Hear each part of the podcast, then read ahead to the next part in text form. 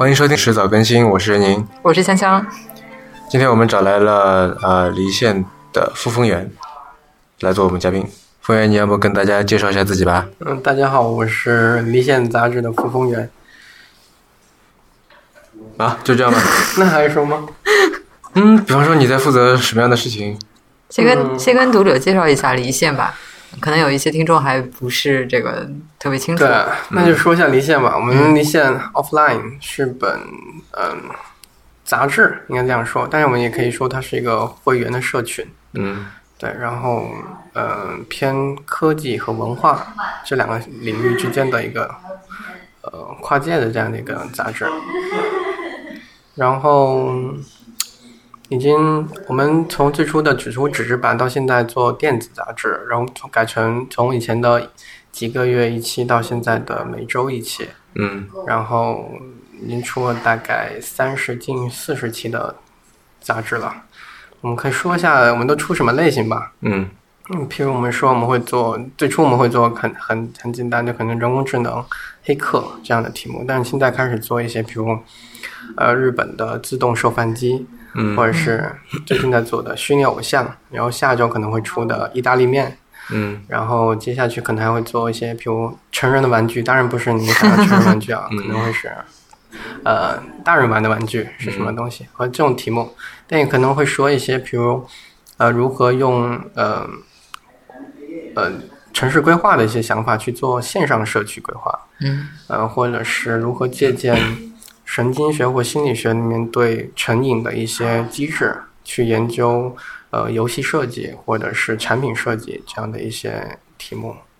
嗯，总之就是，呃，可能不会那么，呃，呃，很新的话题，但是我们都会讨讨论一些比较深的话题，就是科技文化之间的话题吧。那你在这里面是负责？嗯，整个选题的策划是我来总总把控的，然后嗯，每期的选题的定下以及它进度，这些都是我在把控。为什么会来做这么一本杂志呢？就是文化和科技。嗯。这个题想想怎么说？其实我最早最早和那个我们主编李婷，我们其实最早是做科技出版的，就是我们最早做的是我我自己吧，我自己的图书编辑生涯第一本书是《技术元素》，是就是凯文凯利的一本书，嗯，就是偏这种科技哲学或者科技历史、科技文化类型的。当时可能嗯，就做完那本书之后，我们一直做的都是一篇科技类型的书，但是呢，我们做的书又不是那种呃。科技商业，或者就是还是偏文化类型的。如果说现在科技新闻其实是商业新闻的话，我们其实做科技东西其实偏文化类型。嗯，所以就是往这条路上一直走了。你怎么来区分商业和文化呢？嗯，对，其实这样分了也不也不太好，是吧？就比方说你在机场看到的那些，我越来越认同是商业是其实可持续的一种一种一种方式去做做科技。但是其实我们我想说的应该是现在对比现在的一些科技，可能不是呃怎么说太呃太朝前看的东西吧，就可能会是这样子。是朝你说钱是哪个钱？前前方的钱还是朝朝 money 看的东西？对，嗯嗯，就是因为其实。呃，最初的这个原因是我们觉得我们其实，但我觉得我们现在已经过了这段时间了。最初的时候觉得中国都是 copy 的，就是就是拷贝到中国之后就重新做一个产品。我们产品可以拷贝的非常好，但是其实我们产品内核的文化其实很难去拷贝。其实我们说，其实最初离线可能都想做有一个另外一个选名字叫 copy 的，就是但是没没有没有选的名字，就是说可能其实我们能否从文化根源上去再去学习这种科技文化，所以我很多的题目都是偏历史、科技历史的溯源这样的一些东西。那为什么是科技呢？就因为你也不是一个就是技术出身的人，对吧？嗯，因为我们把转换了，因为我我们最开始我们说有一个 slogan 叫呃，technology is culture，科技是文化，因为我们在讨论是文化，其实我们没有讨论科技。对，其实其实会呃把它当成一种文化去讨论，就是它是一种可以像娱乐啊、政治啊去讨论，我们它它会影响到我们生活的。其实我觉得现在大家能感受到了，其实技术不是硬生生的技术，是能够影响我们的各种人之间关系的，或我们生活的、我们工作的一个一个东西吧。所以我们都泛指它是一种文化。嗯，呃，因为我们也是离线的订阅者嘛，嗯然后当我刚看到离线的时候，让我想起 Lauren Anderson 的一句话，啊，呃，原话叫做 “Technology is the campfire around which we tell our 啊 stories”。这个我做贴纸的时候，我找过这句话，好像好像你先翻译一下。啊。就是类似于它有一种是，呃，就呃你你你怎么翻译呢？就是直译就是说，嗯、当我们围着篝火来讲故事的时候，技术就是那堆篝火。就是它它我我会这只是那个么来翻译。话题吧，就我们可以对围绕它去聊这个事儿。不是，没有人会来讨论篝火的嘛。我们只是坐在篝火旁边而已，感受它的热量。因为它是热的，所以我们烤，就我们烤着火来聊这个东西。嗯，它是一个是一个 starter，对吧？但它不是我们话题的主题，是这样子吗？就是你是在借这个机会，我是觉得，因为这个句话我是断章取义看到的，然后我是觉得它带有一些神秘色彩，然后会去讨论它。其实我觉得那篝火其实是一种偏神秘的方式去讨讨论的。我不知道你看的是一个整，呃，我也是断章取义的看到是名言 对，但我的理解是因为看到这个，我脑子里面有一个画面，就是说，呃，就我们知道火是就是人类火其实也是一种技术，对吧？对对也是一种不说科技吧，它是、嗯它是个技术，对，它是一个对于人类的就是生理以以及到后面的心理嗯，的有那么一个算是用现在来说的话是颠覆性的或者说革命性的那么一个技术，嗯对吧？有了火以后，然后我们整个食物都就吃的食物都不一样了，嗯然后我们的肠胃也都不一样了，对吧？嗯然后就有了火以后，我们可以就是一方面是，那火还可以，比方说帮助我们去，除了说能够在就烹制食物之外，还可以做很多别的事情，对吧？用在比方说狩猎啊，用在生产啊等等这上面对，啊。那所以就是我的理解说，篝火是一种就是代表这种向前看的一种，怎么说呢？是一个象征吧。对我这里向前是前方的前，不是你说的那个 money 那个钱。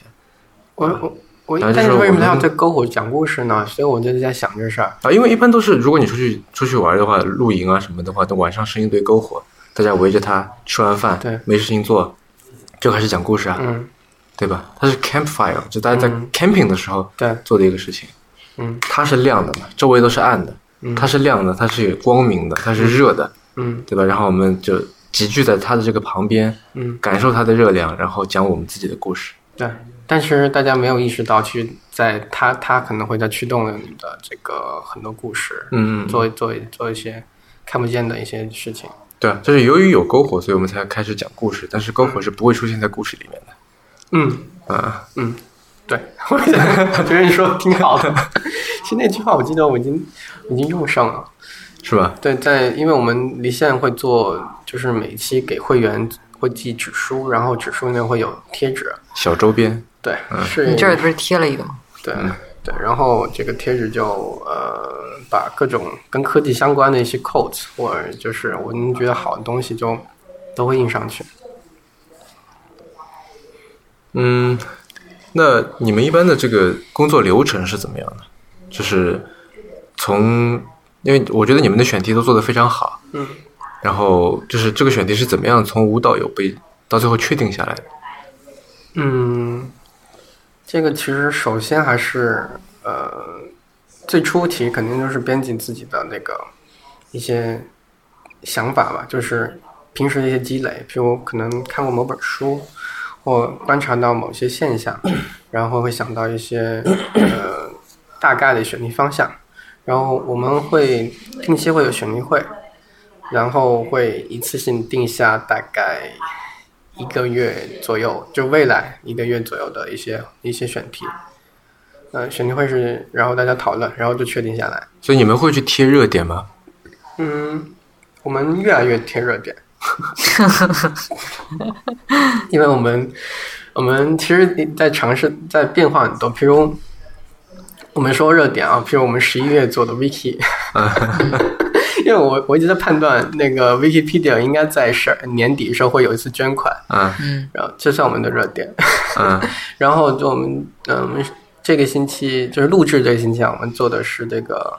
虚拟偶像，因为初音在上海和北京有演演唱会，嗯嗯然后就呃也是为这一期做了一个热点，这是我们热点，嗯。就是呃，我们更广广泛热点是别人说你们赶赶紧做一个 VR 啊，我们在想、呃、VR 做什么呢？其实我们想了好久，其实很很难想这个角度，因为其实 VR 现在可能创业很热，或者是大家钱嗯就是投资很热，但是说真的，文化方面，嗯、可以说的，我们就想了很久，最后其实还是把 VR 跟 storytelling 合在一起了，就是说如何用 VR 去讲故事。嗯，所以这叫热点化，那那也算。嗯我记得你们之前翻译过一篇那个 Oculus Story Studio 对，上面的就是那篇一期 VR 的，对，是我们就是想，其实还是其实 storytelling 就回到我们 我们能够能去说的一些文化类型东西。其实说嗯技术的，呃，还是相对少一些吧，不会说很硬的技术。嗯，团队没有人就是说很硬这块，嗯，很厉，就是对技术很厉害的。那你哎，你目前做到现在啊，你最喜欢的选题是什么？嗯，我喜欢那个，我想一下，我比较喜欢那个历史的，哪几期呢？嗯，就超文本。嗯就就是就是说超文本这个 Ted Nielsen 的泰德尼尔森的一些，有那个，Project。对对对，就是这些过去的故事的，然后这这帮老头就是都快这也不是过去啊，他不是刚刚发布吗？对呀，不是刚刚发布，也发布发一四年发布的，对啊，对，然后但是他这个最最初的原型是在几十年前就已经发布出来的，嗯嗯 然后就是在 Hypertest，就是就是呃不，在这个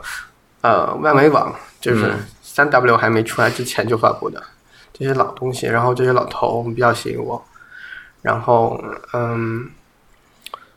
对，就是一些老头的东西，感觉比较 吸引我。为什么？嗯，譬如我最欣赏的一个科技记者就是一个老头，就是谁？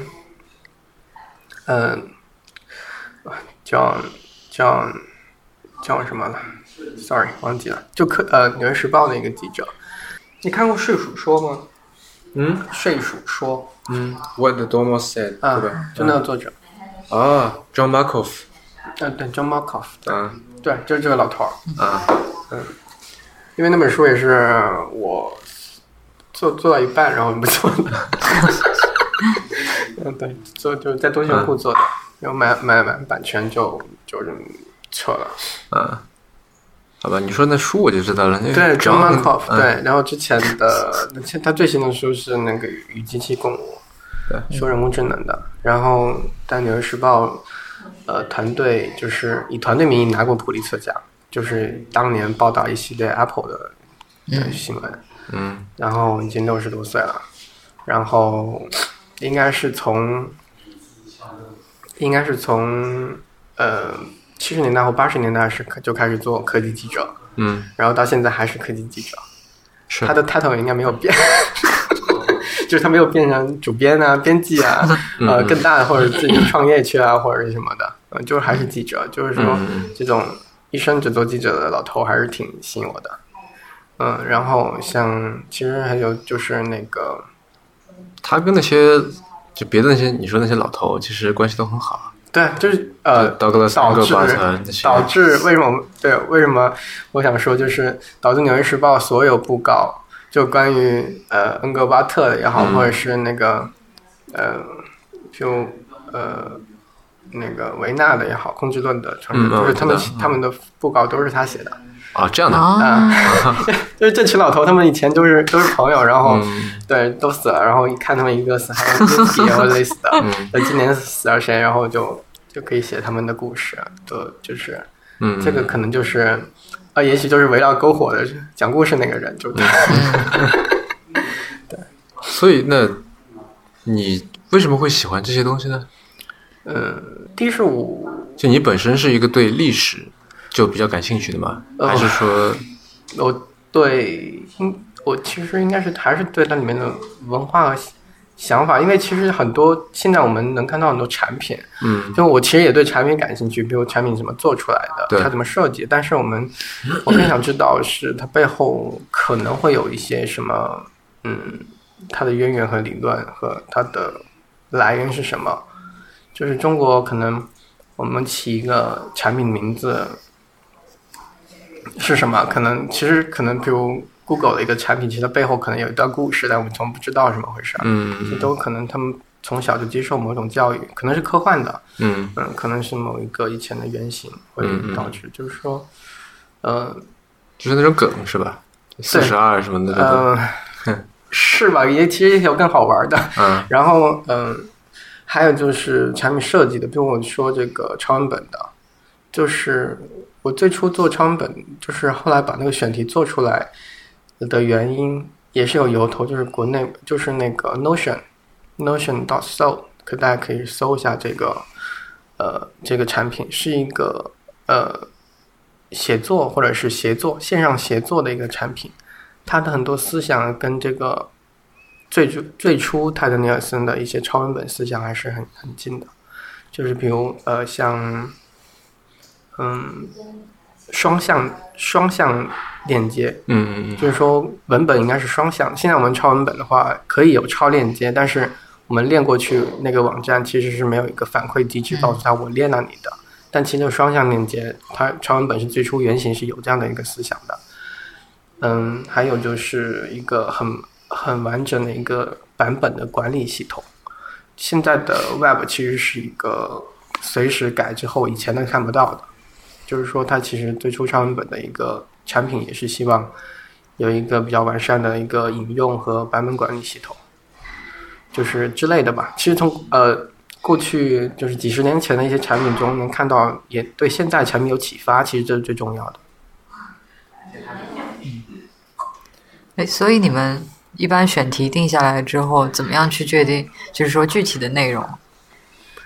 对啊，这你定下一个话题以后，然后从哪角哪几个角度去说，不是也是一件挺有难度的事情吗？嗯，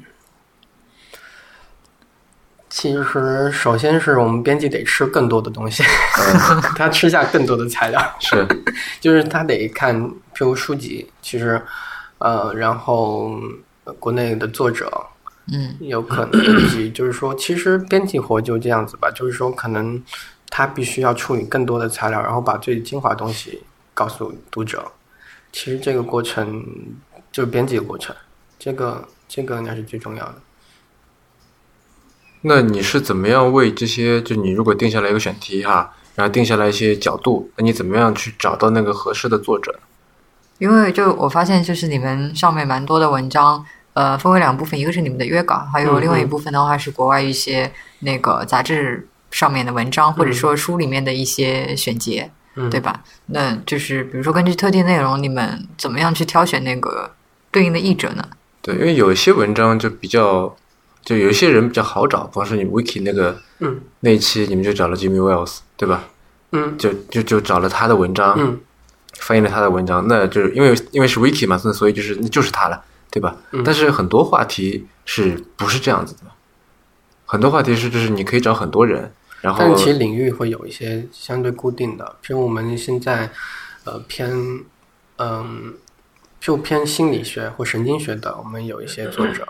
他们就是相对来说比较成熟，就是写东西也知道读者需要什么，然后对专业也也很敏感，所以就能写东西。然后有一些对历史或有些科幻，这个我们长期积累了一个读者、一个作者的一个群体。其实不一定是说他完全就是这个对 wiki 很感兴趣，但是他有这样的处理能力和相关的专业的作者，应该是这样的作者吧，可能是非常专业，但也有那种，呃，我觉得我们，呃，我自己分析了一下，我们有些呃比较受欢迎的一些文章的 pattern，就是模式就都有哪些。第一是呃，就是我做的一些啊，就偏呃偏产品的，就是如何去做产品。嗯。呃，就譬如像这个，如何从赌场机制里面，或者做呃产品设计里面，如何让产品更加嗯更具有粘性，让大家上瘾。呃，因为本身作者是一个产品经理，嗯嗯。然后然后想一下，然后他其实是个解释者，其实这一点呃也还明很明确，就是说他不是作者，他其实是呃某一样国外理论的一个解释者，他有个转译的过程，但这过程又不是直接翻译，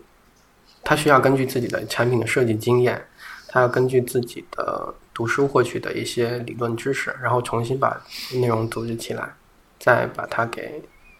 告诉告诉读者，就是更加亲切的方式去告诉读者，但是也有很专业的这种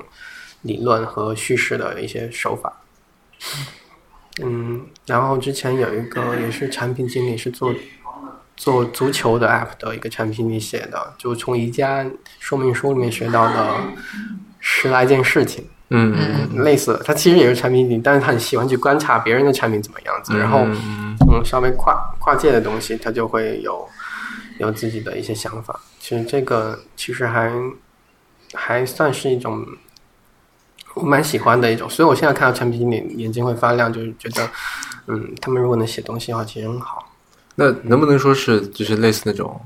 我该怎么说？就是你看了这篇文章是能够实际用到你的工作里对实践有我其实指导意义的我其实是希望这样做，因为其实呃，第一是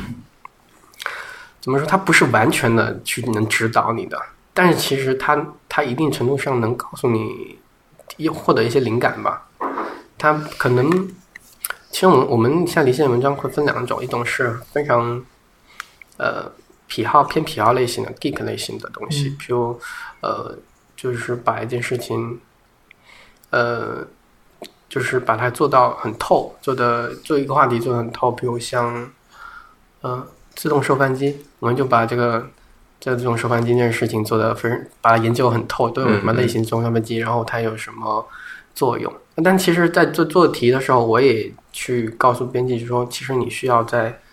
让人们去再去多去想一下，这种机器是否会真会影响到我们做人机交互这样的产品设计的时候一些想法，所以也也会稍微更加功利性一些。因为其实我在想，我们读者到底呃读完我的文章之后有什么收益吗？其实这个应该算是一个非常直接的，可能他会愿意用钱去买你的这个内容商品的一个原因吧。就是说，如果我读到之后，我觉得哎，对我的工作有用，这个是很功利的事情了。就是他能够指导我的设计也好，或我的呃，就是产品中的一些细节也好，其实很有用的。我我其实呃，其实偏向于做这些事情。嗯，当然就是说，呃，我们之前也就跟我刚说的，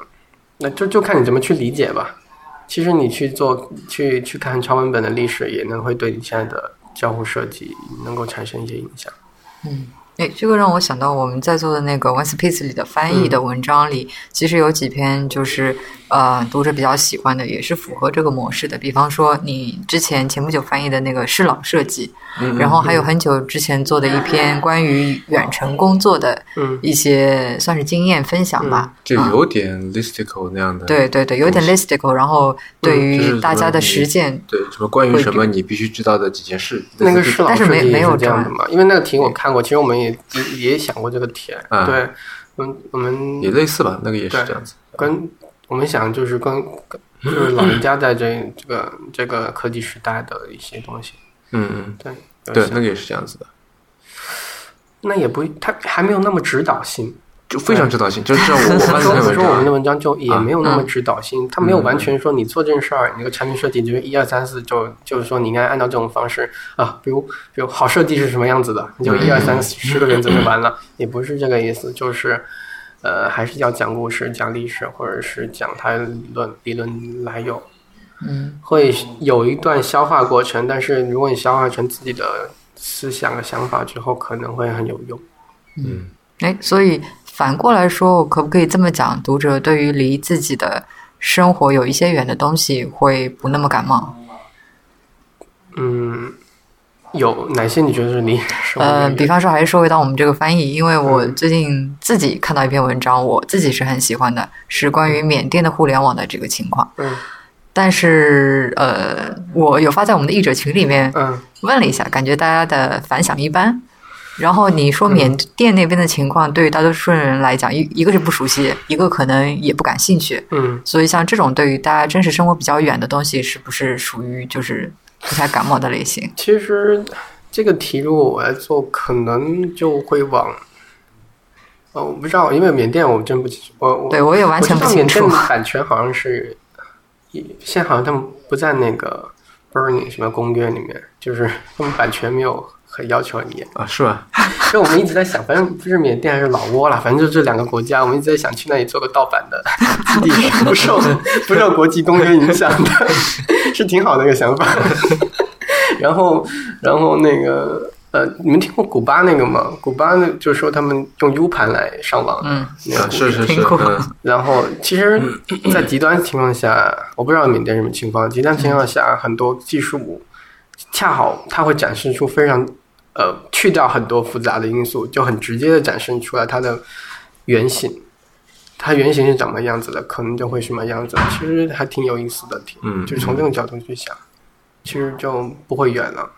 对，而且我其实我觉得这个事情不能一概而论的，嗯，不能说就是离得远就是大家不喜欢，或离得近就喜欢。我我的意思就 generally speaking，呃，对，我觉得就就算这样子，我觉得也不能一概而论，因为离得远，有有的时候就是离得远了会让人产生好奇，对吧？甚至有那种说，哎，这是什么东西，我不知道嗯嗯啊，我想听听看他在说什么，嗯嗯这样。那其实大家说真的，肯定会关心自己关心的话题，就看你怎么去把它给解释清楚，解释到自己的这个领域上的东西去。哎，那你是怎么样为离线去找到合适的读者呢？就如果你前提你找到作者以后，对吧？因为我们现在自己也在做一些这个内容方面的事情啊，然后我会觉得说，因为那我的判断是离线目前的内容嗯。还是比较偏小众的，嗯。那这个小众是相对而言的哈，嗯对。就是跟那些呃，比方说咪成蒙学，跟密蒙来比的话，密蒙嗯才是比较大众的一个、一个媒体。那离线，咪蒙大逻逻辑思维。朋友圈也没有看到密蒙 所以其实也挺挺奇怪。那不是我就说，就是因为你的朋友圈是带有这个选择歧视的嘛，对吧？就 selection bias 嘛，对吧？嗯，就因为都是你的朋友，都是你认识的人嘛。但是，就是如果我们从这个绝对数量，或者说在这个嗯占所有读者的比例当中，那密门肯定是比这个离线大得多的。就是跟他比的话，那密蒙可能跟什么央视比，那都算小众，对吧？嗯但是跟就密蒙跟离线比，已经算是比较大众了。其实这个题就是这这也也一直我们的困惑啊，我们也想让读者更有更多读者来读我们的杂志啊。是，但是我觉得现在你们已经做的，就在我看来，我觉得挺不错的了。你们也没有花其。实现在我觉得真是口碑传播的，我嗯，我我当时就在微信对对你们也是朋友推荐，对对，不是我自己发现的，你自己发现嗯的，啊，因为就说实话，我是朋友圈看的比较少的，嗯然后基本上属于浏览型的，就马上是快速翻过去。然后我记得很清楚，我当时是在梅老板的那个微信里面，他转了一篇文章，而且什么评论都没有，只有一个文章的标题是《硅谷造成记》那一期。嗯然后我一看标题就觉得哎蛮有意思，然后进去一读，嗯然后就顺藤摸瓜的去把你们那个找到，然后就订阅了。嗯嗯，对。那其实就是还是靠读者传播嘛，因为那天就是我们之前有同事聊，他说一个公司就是一个呃一个一个媒体一个杂志，我们当时我们当时刚开始的时候订阅还有刚开始订阅就几百人的时候，当时就想呃，如果这几百人都是一个第一家公司的话，这公司其实还挺大的，嗯我就在想，然后就说为什么这样想？其实就是说，因为都是小众的媒体嘛，然后大家共同兴趣爱好的，然后大家其实，在你这个团队里面是很愿意把你的东西给告诉其他人的，或者是分享给其他人的。他们其实这群读者也在给你创造价值，就从营销角度也在给你创造价值，他会帮你告诉更多人。所以，嗯，所以就是这样想，我就这样安慰自己吧。就是如果做公司还挺大的，嗯然后其实也他们也在生产价值，就是嗯，你产品做的不好啊，他们也可能 会告诉你，其实应该这样做这样做。其实我们 我们那个那个离离线读者群里面，其实一直在就是发现我们会员系统走的不顺畅了，然后直接就梳理出来我们的整个产品的线路图，然后说你们 就是你们是这样子的情况。我说就是说我我对对，我现在也在做，就是如果会员系统不好，其实也怪我，因为我也在负责会员系统的设计，然后然后就呃就是感觉读者，特别是早期读者，他对我们整个呃团队或杂志的影响是很大的。他们这群人也是对阅读有品味，而且都是愿意付费的读者。其实这群人相对来说都是相对怎么说，应该是嗯偏偏，应该是就说有品味吧。我不说精英吧，这样会有那个 读者会有问题。就是这群人，其实他们会帮助我们做很多事情。嗯我们也希望就是说，其实如果时间足够，我觉得离线肯定能做做得好。嗯，嗯，也就是说，就我那天我忘在哪里看到一句话，嗯说这个时代已经没有怀才不遇了，嗯就只要你做的足够好，然后因为现在这个信息传播实在是太廉价并且太快速了嘛，嗯只要你做的足够好，就是最终你会覆盖到你想覆盖的所有人的，只要你的东西足够好。对，但其实现在，嗯，可能需要更也有更快的方式去 hack 它，然后变传播更快的。我觉得这个就这也是商业的，我觉得一定上是商业的一个一个逻辑吧，就是嗯，做广告也好，或者是呃做一些呃事件性的东西，营销也好，其实都是某种程度的 hack 掉这段路径，就是可能加快这个被认识的速度，嗯就是这样的。我我其实我觉得这样的方式也未尝不可，嗯，都是反正都是要去探索 hack 这些系统的，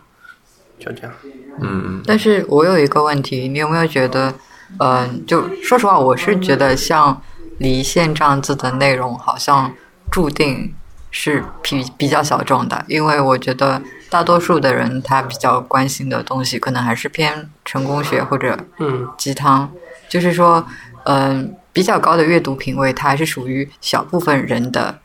事情，无论是在过去、现在还是未来，我觉得都是。你的小，因为我就一直觉得小众和大众是一个相对的概念。没错。那你这里说的小众是相对于什么说来，什么东西来说是小众？畅销书，就是我觉得书也在变化的，其实 对，其实就是能够摆在书架畅销书其实我们也也对比过，比如也有科技界也有畅销书，比如嗯 Auto Control 失控也可以卖的嗯几十万本这样的一个大众读物。呃，当然买的人可能不会读，但是就是说它 它是一个已经是个畅销书了。嗯就是然后嗯呃怎么说？现在我觉得我们就是呃做这种呃小众这个东西，其实我觉得国内现在是在往好的方向发展，就是说。其实我们不用小众，用多元化可能就会好理解一点。其实，长呃尾理论，嗯不知道吧？就是说，其实只只要这个一个模式是可持续的，我们其实在探索这个可持续的模式。就这个模式有到底有多少人？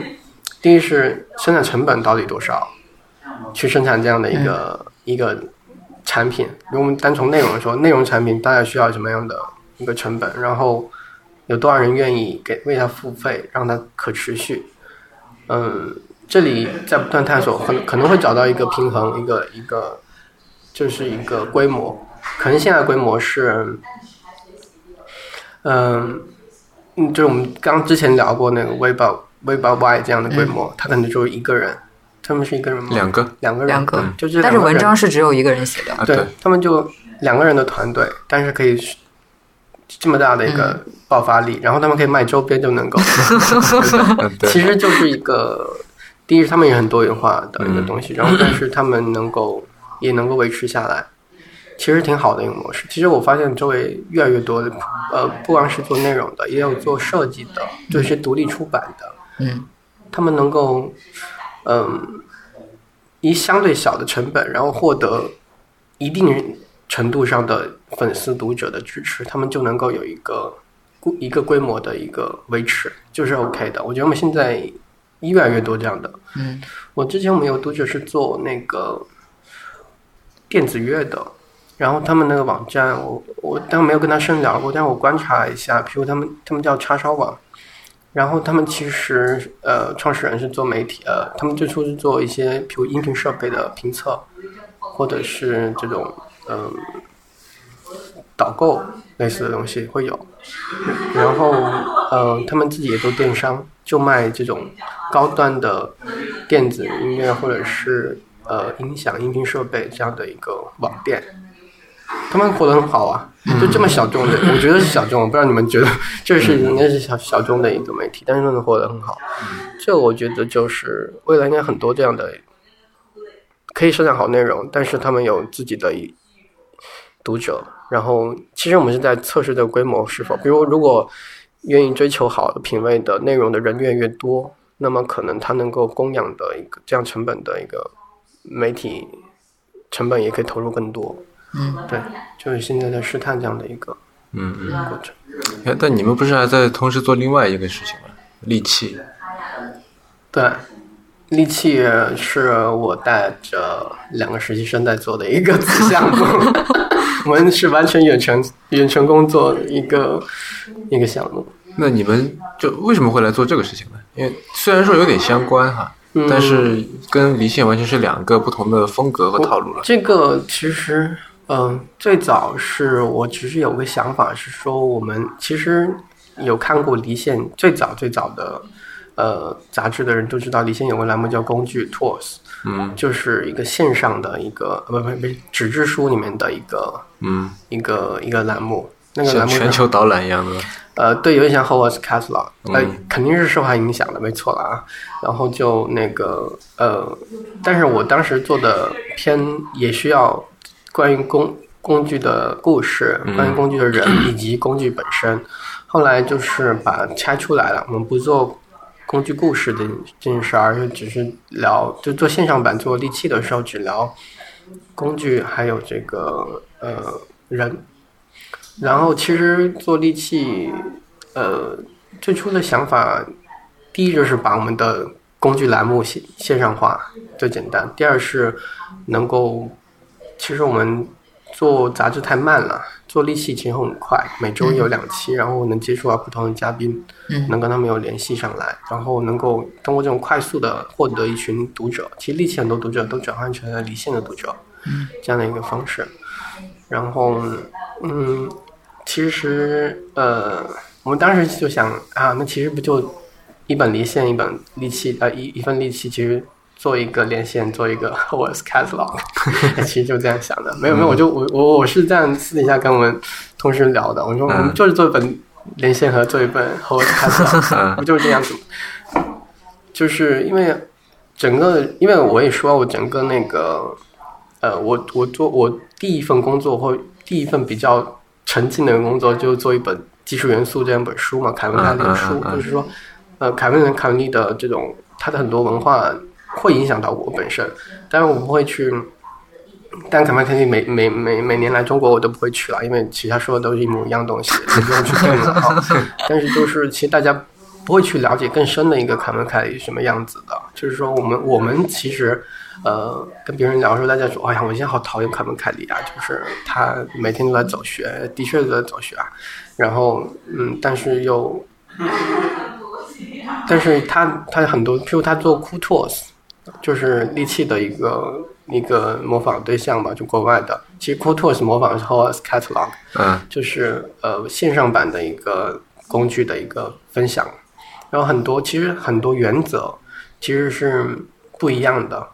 就是包括利器，我们每个月我们都什么叫很多原则？就就是譬如我们每个月都会评选利器上面的最佳的嗯。工具，比就十一月份是什么东西，十二月份是什么东西，然后都按照这个大家的喜好程度，就是点击量来算的。但我最后都会有一句话：这些工具可能不是最新的工具，但是都是这些创造者使用过的，证明是好的工具。这就是一个原则，就是它一定要使用过一段时间，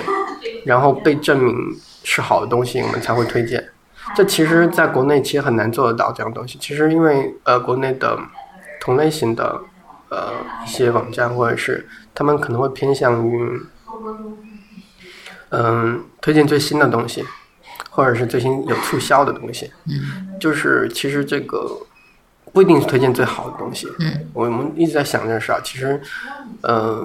也会有一些区别吧。就是把我们那些想法和我们对工具的理解，因为其实整一个工具它的实用主义，它对人的本能的开发和呃对人的可能性的赋予，这些都都会让我们贯穿到我整个做事的这种一个氛围内。就虽然是做利器一个推荐工具的一个网站，其实，嗯，我之前好像也也跟那个一些嗯记者聊过，就是说，我觉得我们做个选题其实也像做个工具，就是说一个选题真的很好的话，它能够指导你去做很多东西，让你嗯就是让你觉得呃。做这件事情，呃，有新的世世界、新的思路出来，创造更多可能性出来。嗯，就工具是你这个身体的延伸，你那个选题是头脑的延伸，是吗？嗯，嗯，这个角度没有去想，但是就是说，觉得它能够让你，就是譬如有一些读者，他他读完离线的文章后，他也会觉得世界会有认识一个新的世界啊，就是一些、呃方法的或者是世界观的一些改变都有可能。嗯就是我们之前做过一个叫做可攻性的 affordance，嗯就是一个设计理论里面或者设计心理学里面的一个理论，但是它其实是你看待世界的一个新的方式。对，就是会变，就是打开这个世界了。工具也可以这样子。我记得其实那个 Apple 的创始人之一，呃，那个沃兹尼亚克，他很早的时候自己说过一句话，就是说我要创造的计算机是一个可以制造更多工具的工具。嗯嗯嗯就是说，嗯、我这个工具应该是让人用到之后，它可以创造更多工具，这样子其实是像个病毒式的一个嗯衍生。是。对他这个这种工具思维，其实对我的影响很大。哎，但是呃，作为一个上过利器也上过离线的人，你一定要说，有必要就是重申一下哈？啊，我我非常引以为豪啊，这个事情。嗯，呃，然后其实我更喜欢离线，嗯为什么？因为我觉得，呃，利器上面就是，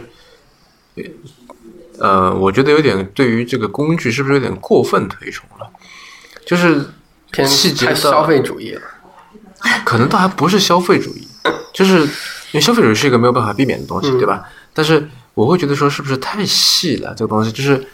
会不会有一些为了工具而工具，或者说就是别人在用这个东西，然后呃，就是谁谁谁在用，所以我也要去用，就有这种感觉。因为你的意思是重点有一些偏失了，是吗？对对，就是说就会不会过分去追求物质或者追求形式，然后把这个就结果啊内容给忽略掉了？我打个比方，我一直就是写，就有一种东西叫做写作软件，对吧？嗯嗯那现在比较流行的，比方说像什么 Ulysses 那些东西哈。那我其实我试用过，但是后来我删掉了，我觉得完全没有意义。嗯，它有一个，那包括 Markdown 我也试过，嗯对吧？Markdown 我是就是因为不是很熟练嘛，所以比较慢一点。那 Ulysses 它还就还好，也是也是这个图形化的。那嗯我就会觉得说，也没有他们所说的这么的神，因为这个东西第一有很多人用，对吧？嗯而且有很多大牛在用。嗯那好，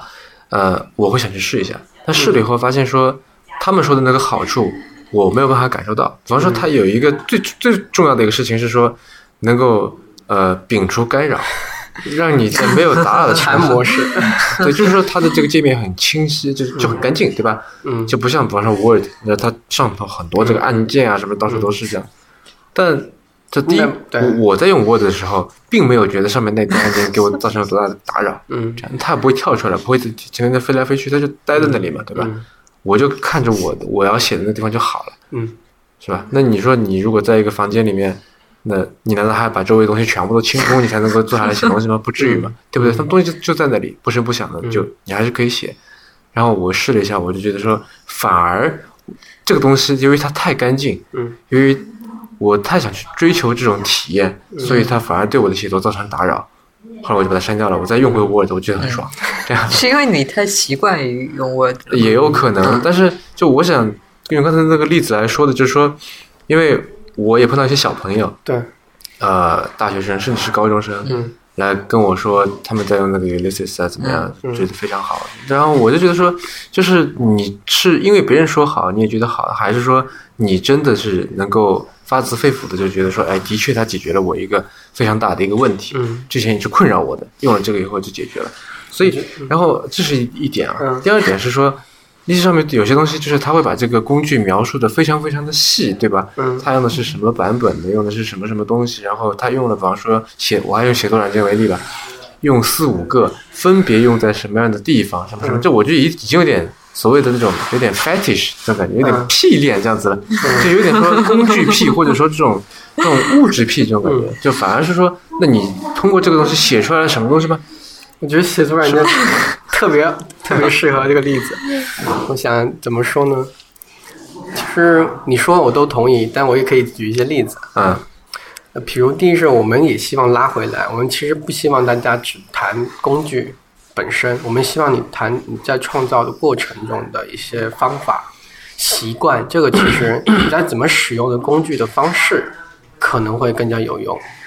然后写作工具是特别好的例子，因为我还做过写作工具的选题，然后特别好的故事，我慢慢说。第一是我们其实不是所有人都推荐特别牛逼工具，譬譬如说，一起曾曾经采访过刘慈欣，嗯就是那个他跟当时拿了雨果奖，然后我们就发了一篇他的利器，他就是写 Microsoft Microsoft Office 二零零七句号，呃，对，他就是他的工具就是这个东西，然后。然后他用 Mac，对，因为历史上基本人都用 Mac，但是刘慈欣是在 Mac 上装 Windows。对，呃，这就是我们也会找一些人去 告诉你，这这也是利器会采访的对象，嗯他们分享的东西。但的确很多人会用，告诉他们他们用一些呃比较高档的写作软件，嗯但其实，嗯、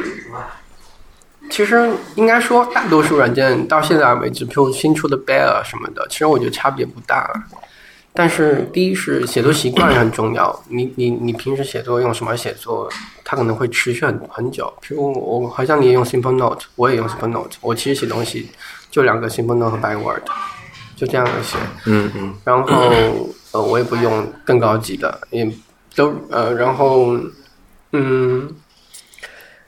怎么说？就是说，但是你用过 Screen Reader 吗？没有，就是写书的人会用，嗯。就因为其实我们在写在写作也分很多多阶段，就是说写书的话，那 Kevin Kelly、村村上春树都会用 Screen Reader，就是我我采访作者他们也用 Screen Reader，这个这个软件就偏向于卡片式写作，嗯。就是收集材料，然后一章章节的分清楚。这更适合写书，这个其实是有那个认知或者写作的一些思维的东西去影响到这个软件设计的。嗯嗯它一定程度上能帮助你去写作。它界面很烂了、就是很难看了、但是它那个就是从认知的角度说，就是卡片式写作有一定的呃一定的作用吧。然后，嗯，我觉得大家不不停在寻找新的工具或收集各种工具，其实是有道理的。就是我之前看过一个作者提到一个理论吧，类似于我不记得那个理论叫什么，是个英文的，但我可以翻译成中文叫新工具理论。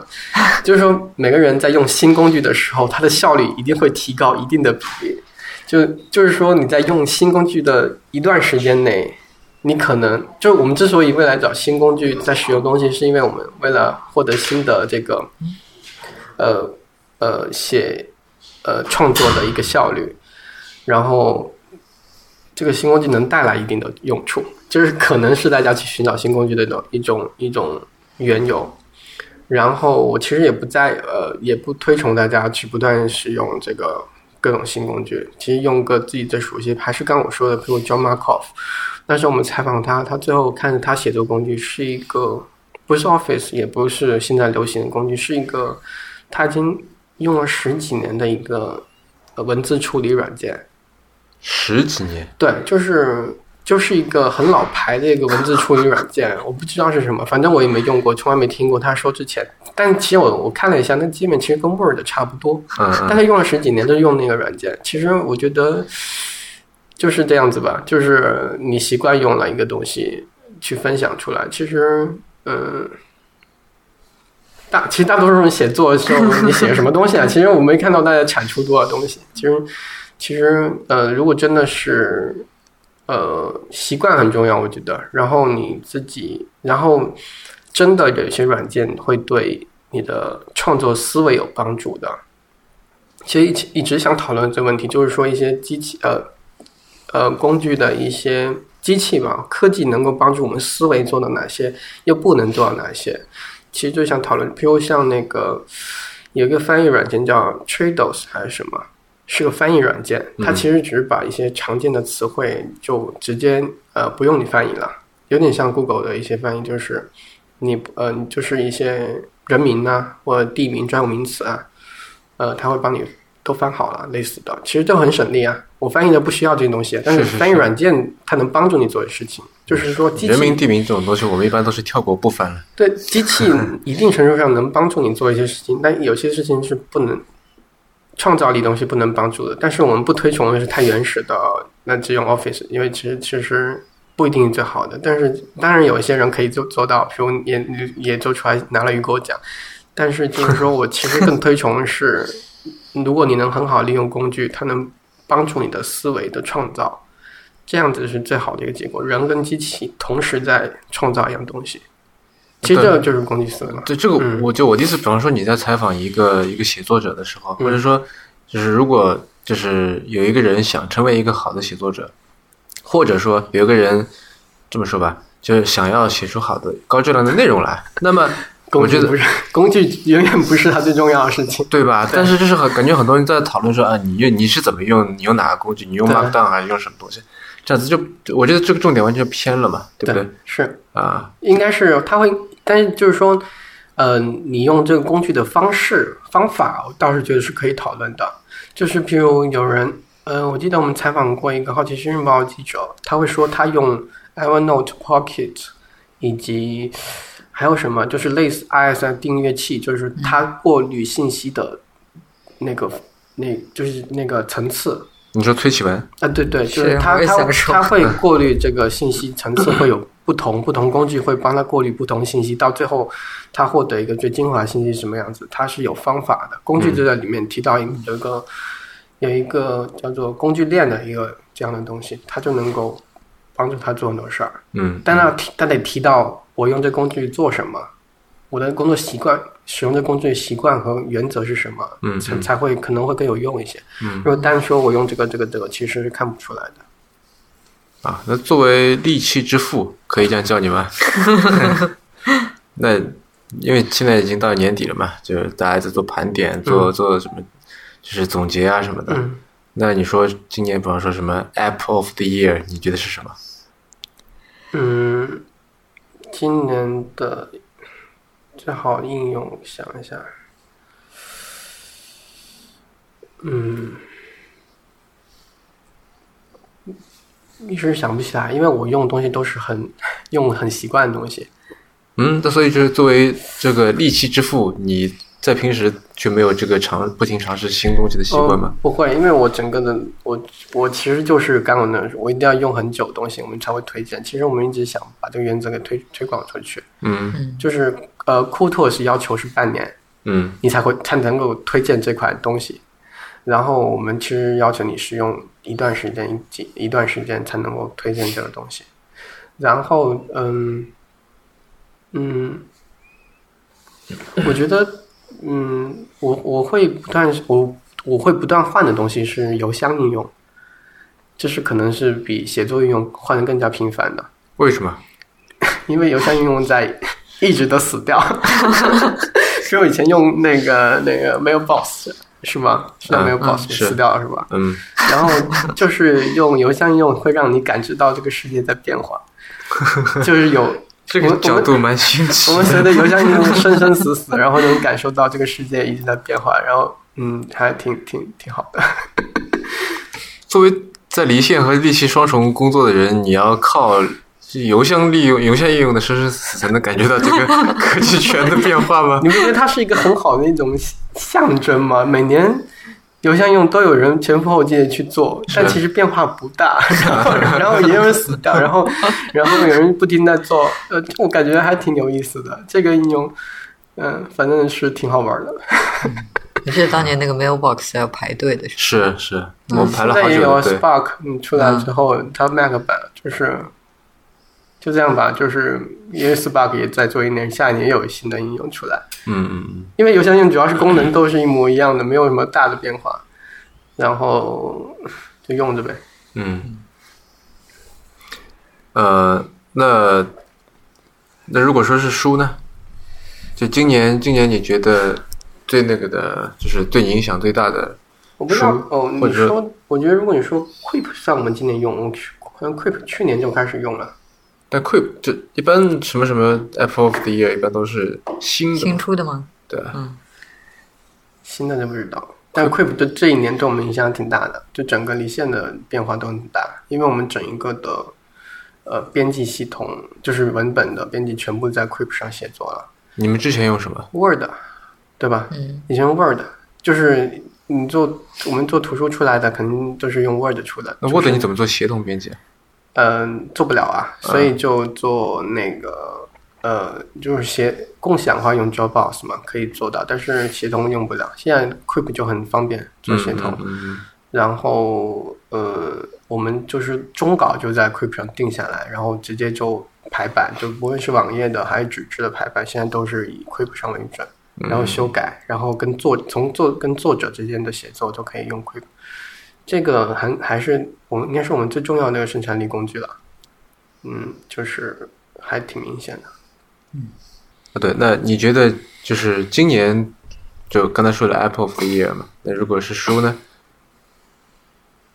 嗯，不，那这书的话，我倒觉得说不一定是就新书或者怎么样，就是你今年读到的。嗯我要说我的吧，就是呃，我今年读到的几本书都是我最近才读到的，感觉说今年大部分时间都对，大部分那些书都那那些时间都白费了。到十二月份，然后读到几本好书啊，就呃，一个是一位作者叫山本博斯，我们之前在节目里面提到过，他也是就一位呃很有名的艺术家，然后呃，他写书就他他的文字表达能力非常的强。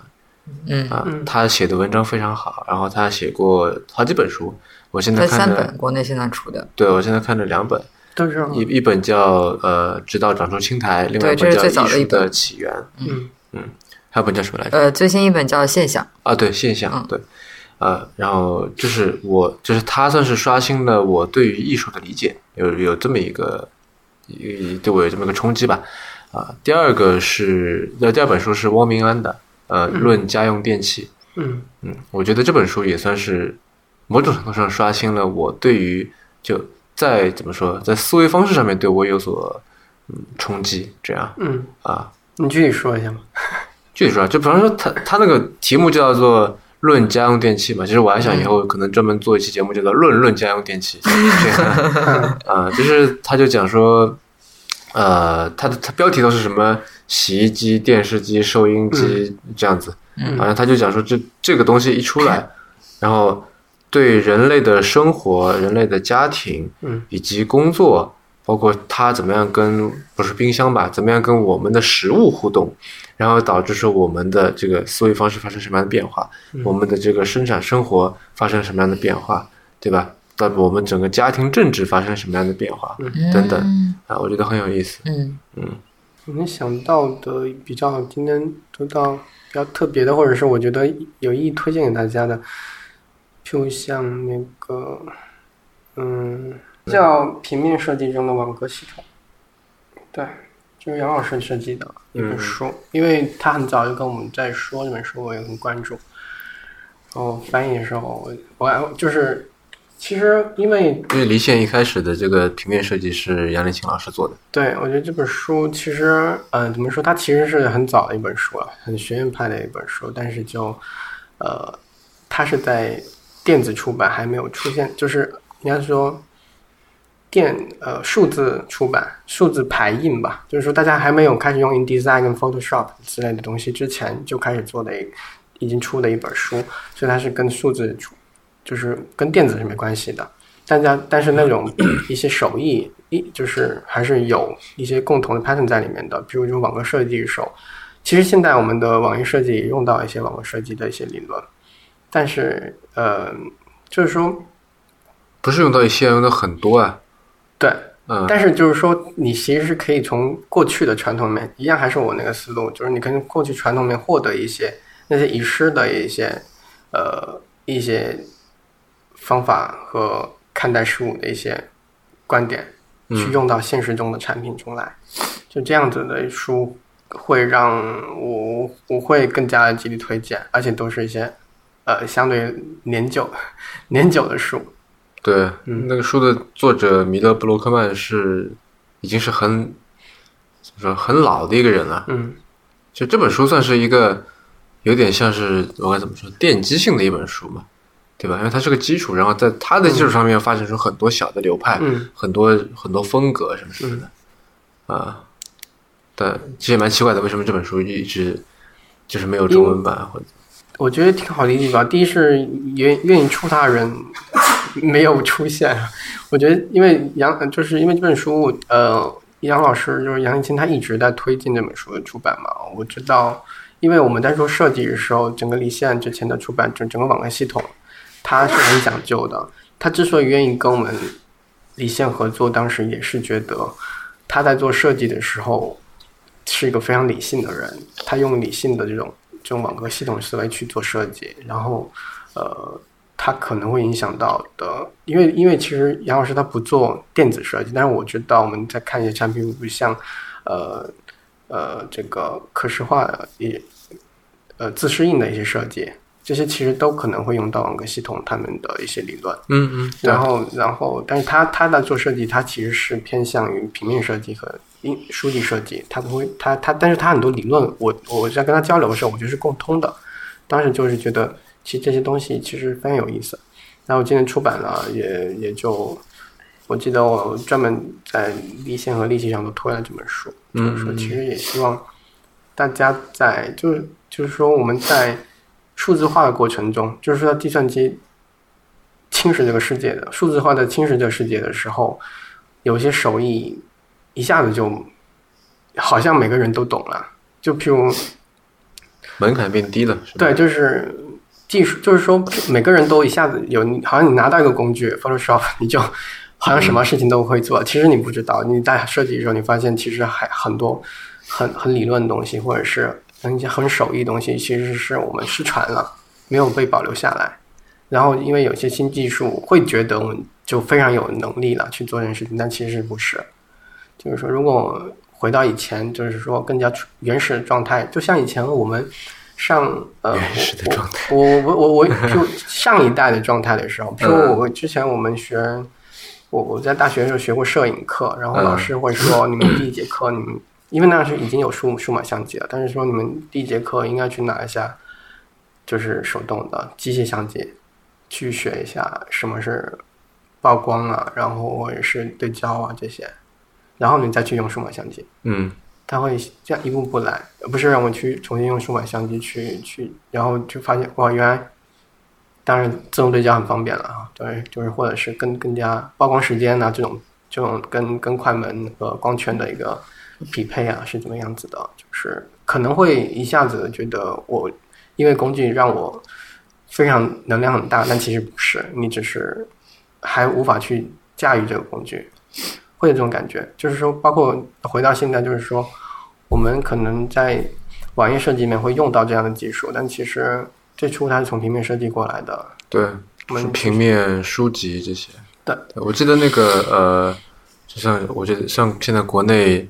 最知名的这个书籍装帧设计师之一吕敬仁，嗯他就写了一篇文章来谈这本书。嗯啊就其实这个也是呃杨林清当初在吕敬仁办的那个培训研修班上面嗯开那门课嘛，这个东西啊，然后他就他就给人家讲，然后发现很受欢迎，然后是想的是刚好有这个契机把这本书给推出来，嗯对，是这么回事。嗯。因为算，因为杨老师也是吕老师的徒弟的。对对对，啊，然后嗯，我我虽然只是一个设计爱好者，但是嗯我觉得这本书的确蛮好的。对啊啊，那我再问你一个问题：你想象当中五年以后的你，或者说你身边的世界会是一个什么样子？就作为一个成天在跟科技、在跟这些科技人嗯啊，在跟这些历史、在跟前沿打交道的人，你的想象是？先说先说我们这个世界吧，我嗯或者是这个更大的东西，就是呃，就不一定说全世界、地球这个世界啊，我知道，就你身边的世界。我我现在我就我们只关注自己专呃专业的事情，比如我们就还说媒体或内容这些东西。嗯嗯嗯，我其实很难去想啊，因为我们五年前可能没有想到微信可能是每天我们都要读的东西。是，但是呃，有一点吧，我觉得我们可能观察路径可以去想一下，就是我觉得媒介技术本身它会它会影响到内容，甚至会改变内容本身。就是嗯，怎么说？就是移动媒体出移动移动设备、移动硬件的普及之后，才会让微信阅读会成为一个最重要的一个途径。然后其实一直是想，最初其实，呃，最近在观察，其实是我觉得就想看一下 Apple Watch 是否是每个人都带，或者是就是说可穿戴设备，譬如这样子，会不会是每个人都会成为一个更更加主流？我觉得这个你更加有发言权。如果硬件方面的话，哎，我感觉你这个问题好像问迟了一年。对我，但是 我我我意思是说，如果你觉得下一个媒介。是什么？下下一种硬主流硬件是吗？不，如果不是手机了，主流的硬件设备是什么？它可能下一波内容的东西就会出现在那里，去为大家服务。因为其实大家是在那个地方去消费内容的。然后，如果这个媒介可的形态会影响到内容本身的形态的变化，比如微信改变我们最多的其实是它其实是一种社交的内容，或者是跟。跟社交更更相近的，它会变得很，就以前，比如以前以前书会非常的严肃，杂志也会很严肃，但现在的微信会很口语化，会加很碎片化，去影响到你内容的。如果是，譬如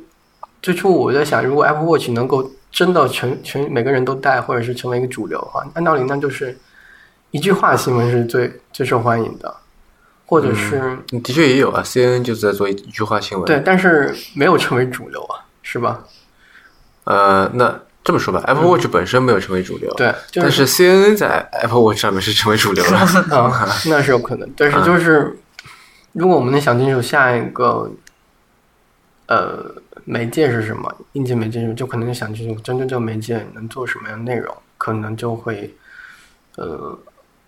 四五年之后可能会变化的。现在我就这个这个思路，然后譬如像，呃，如果是继续，如果手表热过去之后，那可能还是有更多偏偏这种更贴近人体，比如像那个 AirPod，嗯，就是语音的这样的交互，就可能因为其实语音交互已经得已经到现在，呃，算是这几年有个挺大的突破，就是它有一些方式已经比。人人的能力更强，譬如语音输入，就是说语音输入其实已经可能比打字更快了。如果它达到一个起点，就是它达到一个大量的变，就是说在每个人用的话都发现语音输入比打字更快的话，那它可能交互方式会变化之后，我们是不是内容就会偏向于语音之间的一种交流和获取，就可能会变化。然后，那如果是语音的话，是不是？播客可能会变成主流，或者是嗯，有声书。其实有声书的确在国外这几年会很强，因为我知道我们之前做凯文凯利的利器的时候，那说过，他现在大多数读书都是听的方式了。嗯，然后嗯嗯。听就是用，因为语音交互会让你听得更多。因为其实我觉得，如果可能五年之后，我们发现我们现在的世界是个沉默的世界，嗯，我们大多数时候都是在沉默的。可能以后可能会更加的要对话更多，或者是获取信息方式用语音的。但是我觉得这个也是会带来一个问问题，就是我们的内容会进一步的口语化。我不知道这是好事坏事，就是。那天我我我我我也是在朋友圈上说，呃，微信在改变我们的语文，就是说我们以前都觉得标题应该取的简洁有力，但现在不是，应该是说一个你得说一句话出来，让大家知道，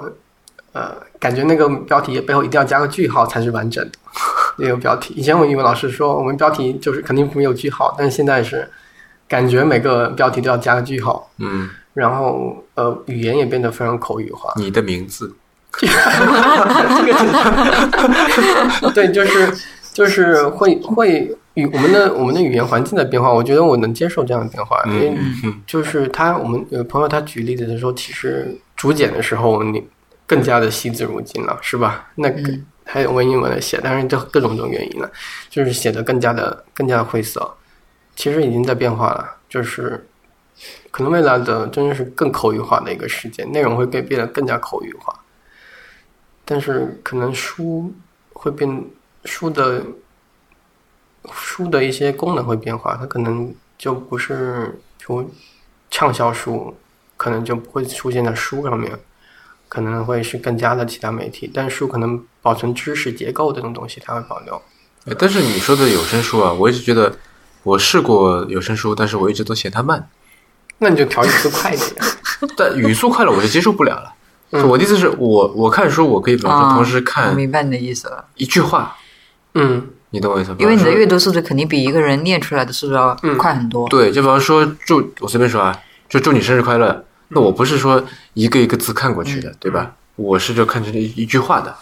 那你如果读的超快，那我又听不清楚你在说什么。但如果你读的很慢，说那我要嫌你慢，是这样子。你如果你不可能说这这几个字同时读出来，那我更听不清楚了。但是在阅读的时候，我可以做到，嗯，对吧？我就扫过但是去扫过去，你做工我可以呃一次看一行一行一行。做其他事情就不一定能看到，能听呃能能看书，但是能听书啊，就是另外一角一些地方会省掉你时间。做其他地方我就做做其他事情是对啊，我就听播客，那一样嘛，你用把听播客时间去听书，那么就可以解决 你觉得时间上问题了？不是，就是我的意思是，同样如果新摄取听的密度对和效率，对，同样听一小时，那我觉得听播客就那个书一样的这个内容，我觉得我花可能半小时就能够获取到呃我用来听嗯一小时的内容。有可能，因为其实我们能看到有声书，或者是 就是如果你在想语言、语音内容这件事的话，其实我们现在能看到很多原型了，譬如电台，其实已经经过几十年或者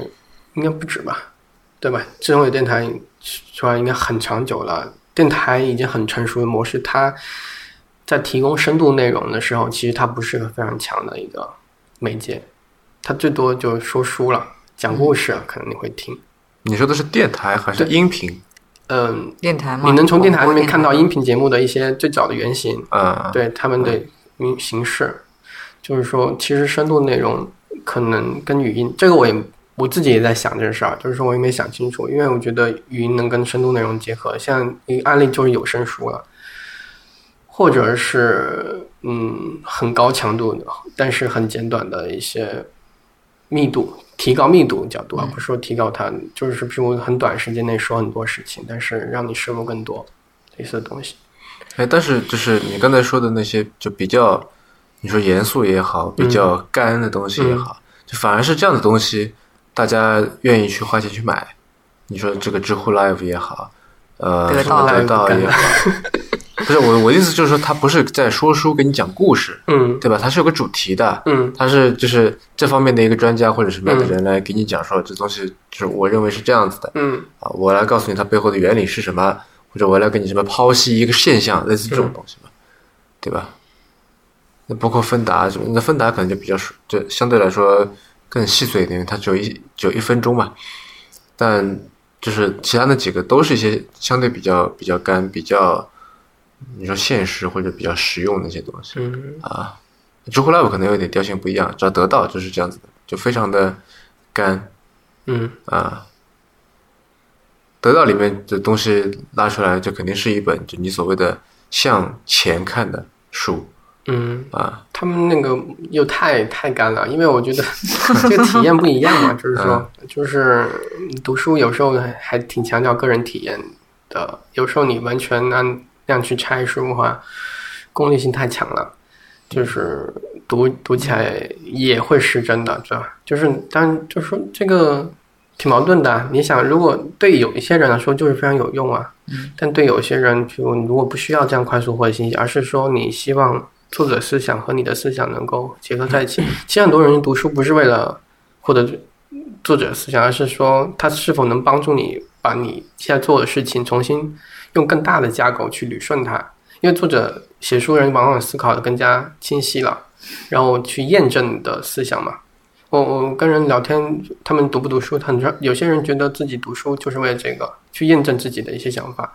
在书中，就其实之前都想过了，就是说，如果作者能提供更好的论据，更更有结构的一些呃一一一些方式，他就能够去验证自己之前想法。嗯。哎，等一下，我发现偏了，就那个五年以后的事情，对来来，就是我觉得我们可以多想想语音跟内容之间能否有更大的一些结合吧。嗯就是因为，就总结来说，就是我们的媒介会影响到我们内容。然后，如果我们想做，呃，适应这个媒介的内容的话，呃，如果你做那个适应那个媒介内容，可能你会做的更加受欢迎吧。嗯，哎，我突然想到那个呃，欧米安在《论家用电器收音机》那个章节最后一句话，他说收音机是给那些沉默的人听的。嗯，就 那但他他有前面的一大段论述了，这是他最后一句话。那所以就你想的是，就你想象中当中的五年以后的你，就是一个戴着耳机的一个沉默的人吗？嗯，不是，就是说你你你，他不是收音机好不好？就是可能他他会交互更多一些。就是说，你想象，如果如果耳机就它有是类似于，就是它就是一个 echo 到你的到你的耳耳边那个耳机这样东西的话，嗯嗯。那那当然不只是一个沉默的一个只接收信息不发出信息的一个角色了。它只是把你的以前以前用以前用手机来社交，现在可能会用耳机成为你的社交中枢，这样子。嗯。是有可能的，因为有些技术的，就我我说就是技术的这个呃突破突破点，它如果达到了，就有可能就是比如像语音技术的这个识别率，它能够比呃打字更快了，那其实就是一个一个很重要的一个东西，然后它会慢慢的变化，它会让这个媒介发生变化。你有试过用语音来打字吗？现在很少，现在嗯有过，就是什么百度输入法、讯飞输入法，就这样子。呃，我我使用语音输入法的时候，经常有一种惶恐的感觉，嗯，就我好怕说错啊，就嗯就我感觉有一种就是。我每说一句话都可以成为呈堂证供，他都给我记下来了，这种感觉，对啊，嗯，因为这交互，我想的特别好。现在交互还是有一些问题，你你还不能说呃退格儿删字 或类类似这样的交互。嗯，你打字可以更加想清楚去打，但其实你也会不断的按空格删字。对，但是在打过打字呃那打字的时候，我会比较放松，嗯但是在这个就输入的时候，他会提示提示你嘛，他正在听你说什么，然后我感觉我都不能说半句废话，然后我必须要把想说的东西想清楚了。对想清楚了，然后一个一个字说出来，还得去看他有没有到底就把我想要说的话就就完完整整打对，就这个正确的打出来。所以我觉得，反正对我来说是个更累的一种体验。不知道啊，因为但是你要想语音输入，可能它会改变，呃，还有一点就可能它会改变作者的最低年龄的这个东西，就是可能不识字的儿童就可以打字写文章，嗯，然后然后有社交什么的，我就就传播自己的想法，也就可能的，就是可能它会。它会让这个这个工具会让更多人那就根本就不用这个了，直接用 emoji 就好了，怎么什么东西直接用表情就可以了，啊？也不用识字了。那不可能啊，就是你可以的表达东西，然后传播，然后其实语音背后还有就是它能够索引了，是吧？它语音识别它可能索引了，它会支持的 索引结构会变化，然后它被搜能被搜索到，能被连接了，嗯，可能会变变化。嗯。嗯，我还挺期待语音这个可能会成为一个比较重要的一个技术。嗯那好吧，那今天我们就聊到这里。嗯嗯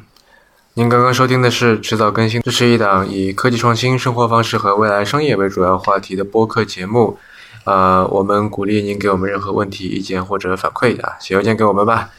如果在这个社交媒体上面，您可以到新浪微博上面搜索“迟早更新 FM” 啊，来给我们留言或者互动。我们的电子邮箱是 embrace at weareones.com，拼法是 e m b r a c e at w e a r e o n s 点 c o m。制造更新网站的网址就是邮箱的后缀，您可以在页面右上角找到页面链接。您可以在官网上找到我们为每一期节目准备的详细的延伸阅读啊，希望您去看一看。您可以在 iOS 内建的播客 App 或者各大播客平台搜索“迟早更新”进行订阅收听。我们希望通过这档播客，能让熟悉的事物变得新鲜，让新鲜的事物变得熟悉。那就这样吧，拜拜。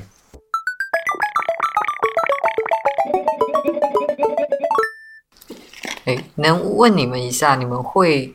以就是这种或者那样的形式来做广告吗？在离线上，还是完全不会考虑任何跟广告相关的形式？没有，我们其实有看例，只是还目前来说还没有合作。嗯这种情况会有，这个也是一种商业行为，没问题，只要说清楚就好了，嗯跟读者说清楚就 OK。但你们的广告不会是那种就是一个广告为什么呀，对不是，我想做，那其实还是跟内就是内容结合的内容？结合广所告。谓的原生广告是那种。对对对，嗯，我觉得这个会比较有意思。就对，就我之前看过，我们一直跟客户安利的是一个广告是，呃，California Sunday，就是美国的一本杂志，嗯叫 California Sunday，然后他给 Nest 就是那个家居嗯嗯被 Google 收购那个做的广告，他其实问的一一帮创业者一些问题，就是说对家居的一些看法的问题。是智能家居吗？还是普通的？家居嗯嗯 Nest 就是那个恒温器，啊呃，嗯那个它那个它那个火灾警报器，不是他他他们它两个？那个那个叫呃 Job 是吗？那个是那个摄像头，我不知道。对就类似那个小蚁摄像头那种东西，就是那个什么反正类似吧，就是做那个东西，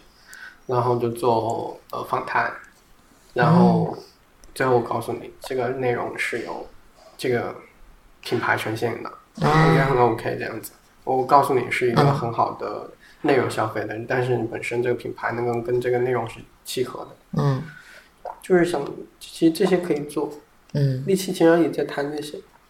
就是如果有有可能的话，这样合作是最好的。嗯。其实我觉得我自己的话，看东西其实对广告不排斥，比如如我在果广告好看，那种看的，对对啊，嗯。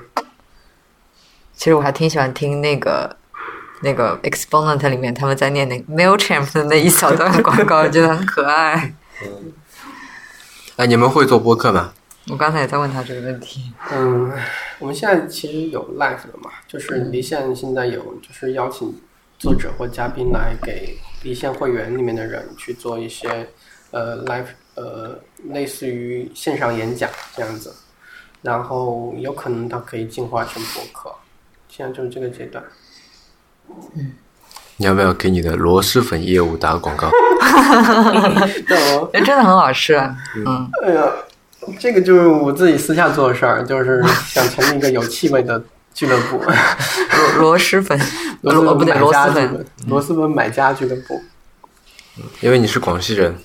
对，然后然后自己那个呃亲有亲戚在做螺蛳粉，然后提供